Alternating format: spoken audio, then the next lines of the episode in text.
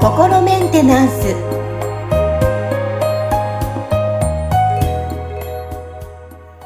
はい皆さんこんにちは。心メンテナンス。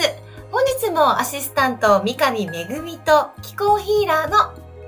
吉村隆二です。はい吉村さん本日もよろしくお願いします。よろしくお願いします。はい。さあ、まあもう番組も回をだいぶ重ねてきましたけども、あの、いろいろね、私も毎回学びがあるんですが、え今日はですね、吉村さんテーマ、えー、自分の特性を知ることで生きやすくで取り上げてみました。はい。はい、あの、回を重ねるたびに、私もなんか自分ってどんな人なんだろうなっていうのを、外から見れるようにもちょっとずつなってきたのかなっていうふうに思うんですけど、はい。あの、やっぱり自分の、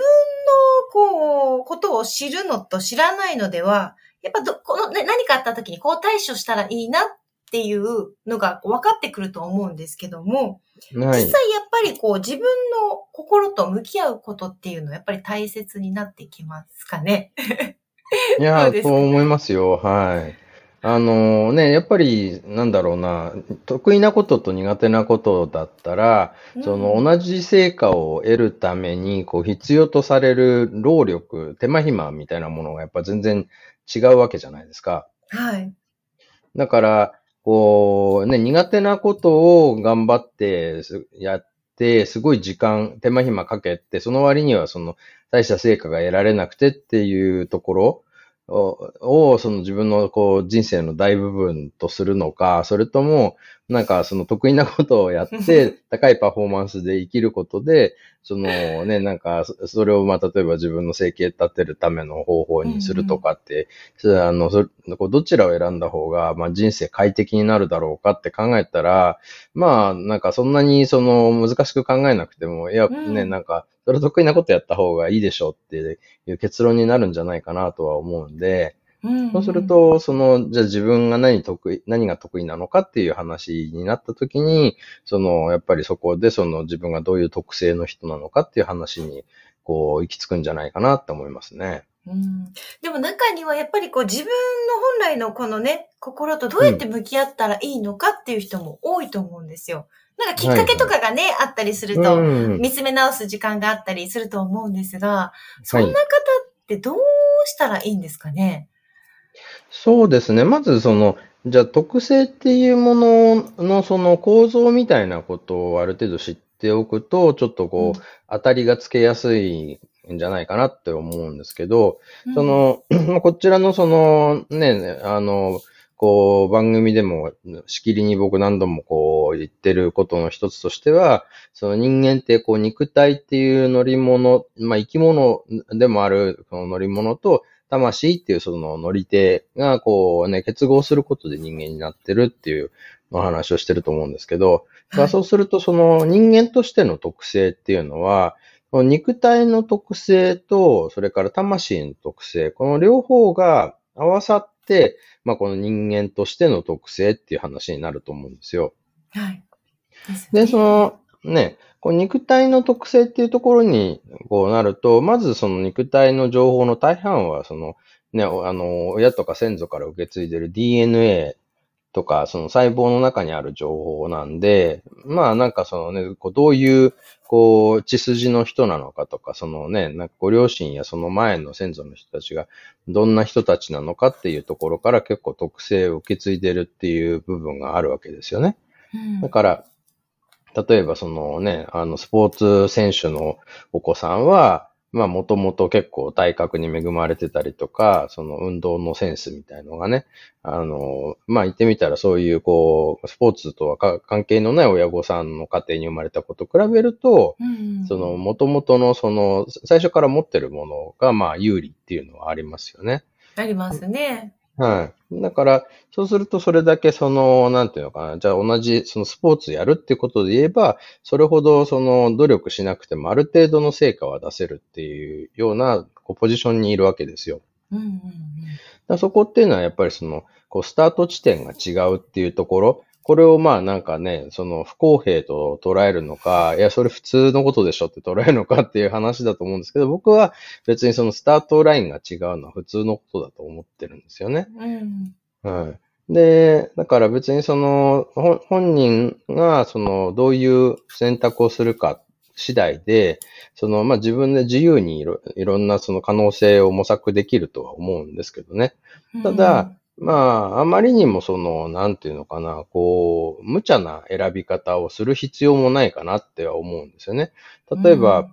こう僕なんかは、こう、日本人の男性の平均の、まあ、あの身長からこう見るとだいぶ低い方なんですよ。それは僕の両親ともにそんなに背高い人じゃないし、うん、で、その母親はいわゆる本当にその、なんていうか、運動音痴みたいに言われる。あの、ね、それこそ多分だから、まあ、晩年は病気になって運動どころじゃなかったんですけど、多分若い頃の、うん、もう、おそらくあの、なんか、アメトークに出てくる、なんか、あの、運動できない芸人ぐらいに運動できない人だったと思うんですよ。今、絵、絵が浮かびました。はい。はいはいはい。ね。で、僕の父はそれと比べると、そのね、まあ、まあ、運動できてた方だとは思うんですけど、うん、なんかそういう意味では、その、なんだろうな、まあ、あの、僕の場合、その、体がまず小さいっていうハンデがすごいあるっていうところ。うん、で、だからそうするとあんまりスポーツ向きではないわけですよ。うんうん、僕がほんごいスポーツ好きで、体のそのハンデをこうね、克服してでもスポーツでこう何か成果を出すんだっていう気持ちがあれば、まあ別にそれはそれで努力でカバーできるような、ね、可能性もゼロではないと思うんですけど、まあ結構大変だろうなと思うんですよね。うん、で、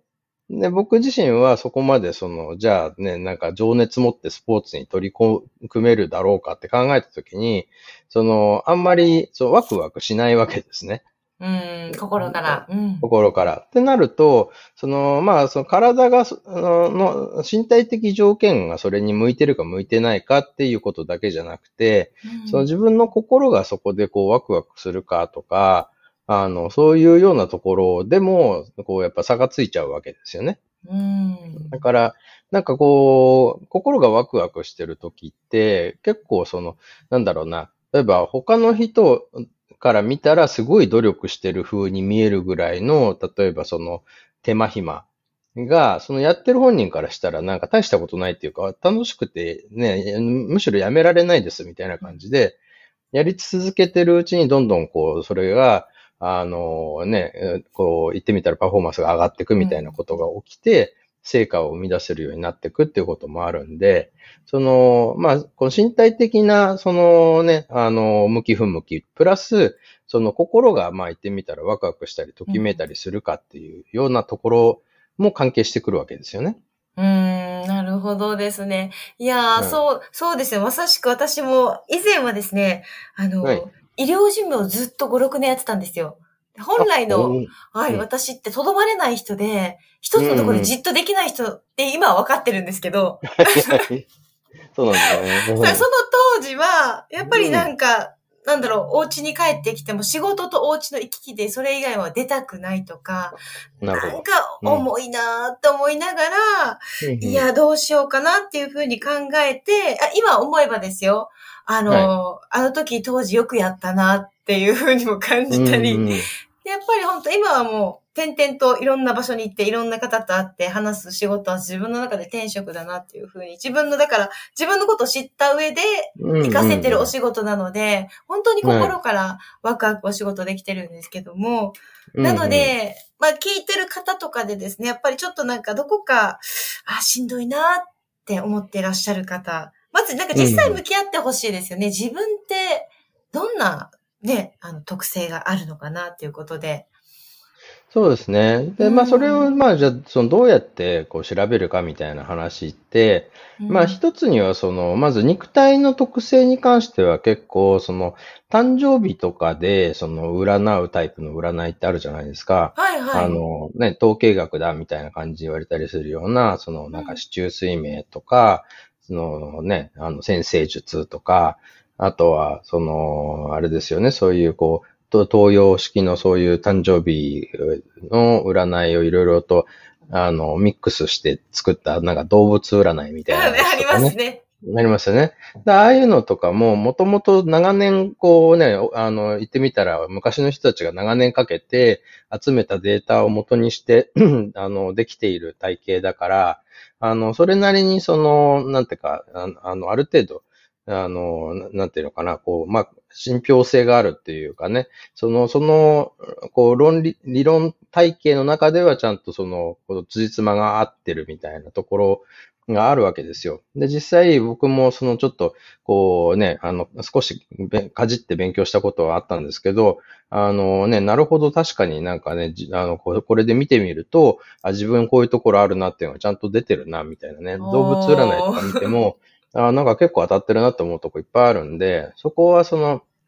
なんていうのかな、その、きっと、その、ね、僕が生まれた日の、その宇宙の、そのね、星の並び方とかによって、その僕の、こう、肉体がそういうエネルギーを、こうね、あの、受けて、で、そういうような特性を持った、その、まあ、人として生まれてるんだろうなっていうのは、こう、あの、なんていうのかな、納得がいく部分もたくさんあるわけですよね。うーんただ、その、じゃあ僕の魂が全くその通りなのかって言ったら、僕は多分そうではないと思ってるんですよ。この肉体っていう乗り物を、その僕の魂がまあ選んでるわけですけど、だからその時に多分、じゃあこのね、あのぐらいのあの日に生まれると多分こういう特性を持った、あのね、乗り物になるから、自分が今回その、こう、成し遂げたいことをやるのにちょうどいい、あのね、乗り物になるだろうっていうことで僕の魂はこの肉体を選んでるんだと思うんですけど、そうすると、それをその選んでる魂の方は、